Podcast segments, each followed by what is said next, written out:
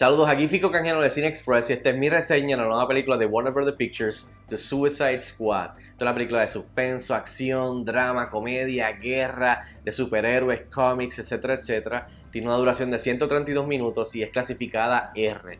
La película, por supuesto, está basada en los personajes de DC Comics. Es una secuela standalone de la película del 2016 y a la misma vez un soft reboot para la franquicia. Y por supuesto es la décima entrega dentro del universo extendido de DC, el DCEU. Esta película está dirigida y escrita por James Gunn, que nos da las películas de Guardians of the Galaxy, y en esta ocasión brinca el charco de Marvel a DC para darnos esta película.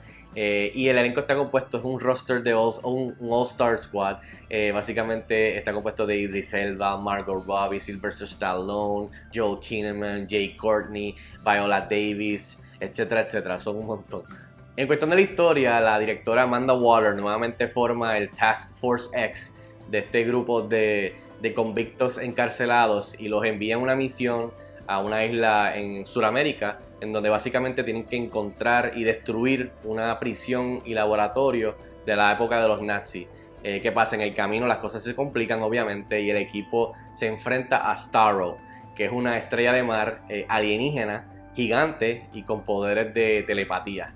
Bueno, y rápido al grano, ¿qué tal está The Suicide Squad? A mí me encantó esta película. No tan solo es una de las películas más divertidas del año, eh, es una de las películas más divertidas del DCEU y creo que es una de las mejores películas hasta el momento que nos, que nos han ofrecido dentro de este mismo DCEU.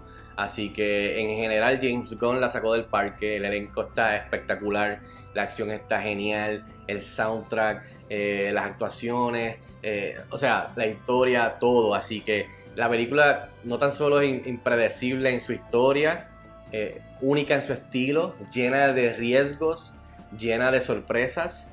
Así que es puro blockbuster fun. Entre las cosas positivas y que definitivamente funcionaron para mí son varias. Voy a mencionar algunas rápido. Eh, primero que nada, la clasificación R. Esto le da o sea, le abre la puerta a James Gunn a hacer lo que me da la gana. O sea, y, y, el resultado es perfecto, está genial porque realmente puede ir, puede ir a sitios donde otras películas eh, él no ha podido ir, donde otras películas dentro de DC eh, EU tampoco ha podido ir. Así que incluso hasta con Marvel tampoco. Así que es, es, un, es una aventura en donde pues puede irse un poco más allá a, lo adulto gracias a la clasificación R, la sangre, la violencia. Eh, y eso lo que hace es que, que, que, que, crea este sentido de amenaza real, donde sí, cualquier persona puede morir, las cosas pueden salir mal. O sea, no, no podemos apostar a alguien sobrevivir al fin de la película. No nos podemos encariñar de ciertos personajes porque estamos en la, balanza de no saber si también nuestro favorito sobrevive. Eso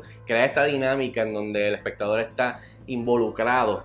Eh, como los mismos personajes que no saben cómo va, cómo va a resultar esta misión. Así que definitivamente la clasificación R abre las puertas, ayuda y, James Gunn lo hace muy bien desde el primer, desde el primer frame, desde, el primer, desde la primera secuencia de apertura, establece el tono y va a través de toda la película y creo que hace tremenda ejecución con el tono y el humor eh, de la película. Y eso es lo que hace que sobresalga dentro de, de las demás películas de superhéroes y los cómics. De la mano con esto mismo, el sentido del humor, la comedia, la película está súper cómica. Yo me reí de principio a fin. El diálogo de James Gunn es, rápido, es witty, es meta. La película no se toma tan en serio. Sí hay momentos de emoción y, seriedad, pero la película no se toma tan en no, se toma tan en serio, se burla de ella misma en algunas ocasiones y todo.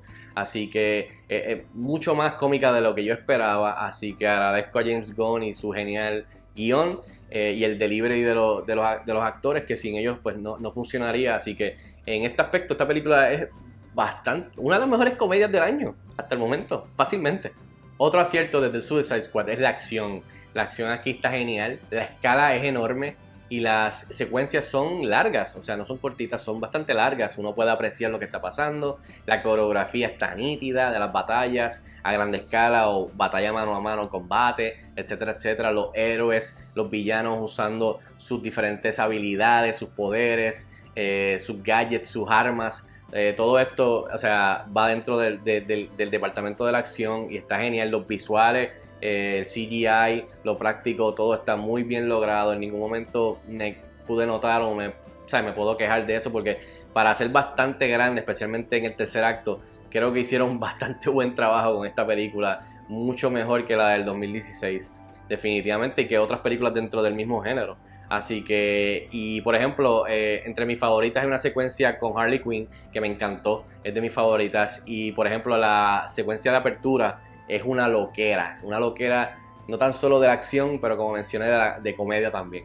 Otro de los grandes aciertos, por supuesto, es el elenco, que como dije, es un roster all-star de fútbol americano, de actuación, o sea, es gigante. Pero quería mencionar algunos de los personajes eh, interpretados por estos actores que terminaron siendo de mis favoritos, que sobresalieron y que me encariñé de ellos. Eh, por ejemplo, Bloodsport, este, King Shark, eh, Ratcatcher 2, eh, ¿qué más? Polka Dot Man, Sebastian, Weasel. pero la que sigue siendo mi favorita y creo que aquí estuvo genial fue Harley Quinn.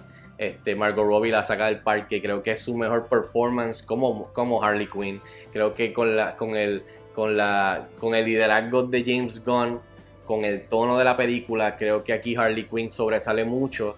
Este, y creo que mil veces mejor que la edición de la versión del 2016 y también mil veces mejor que la versión recientemente de Birds of Prey.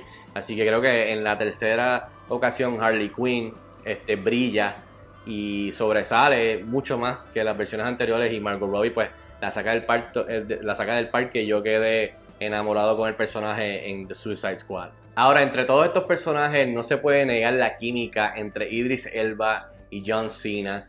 Eh, esta rivalidad, esta riña que hay, este, competitiva, digamos, y de actitud y personalidades, en donde Bloodsport y Peacemaker pues están al tú al tú literalmente toda la película desde que, desde que se juntan.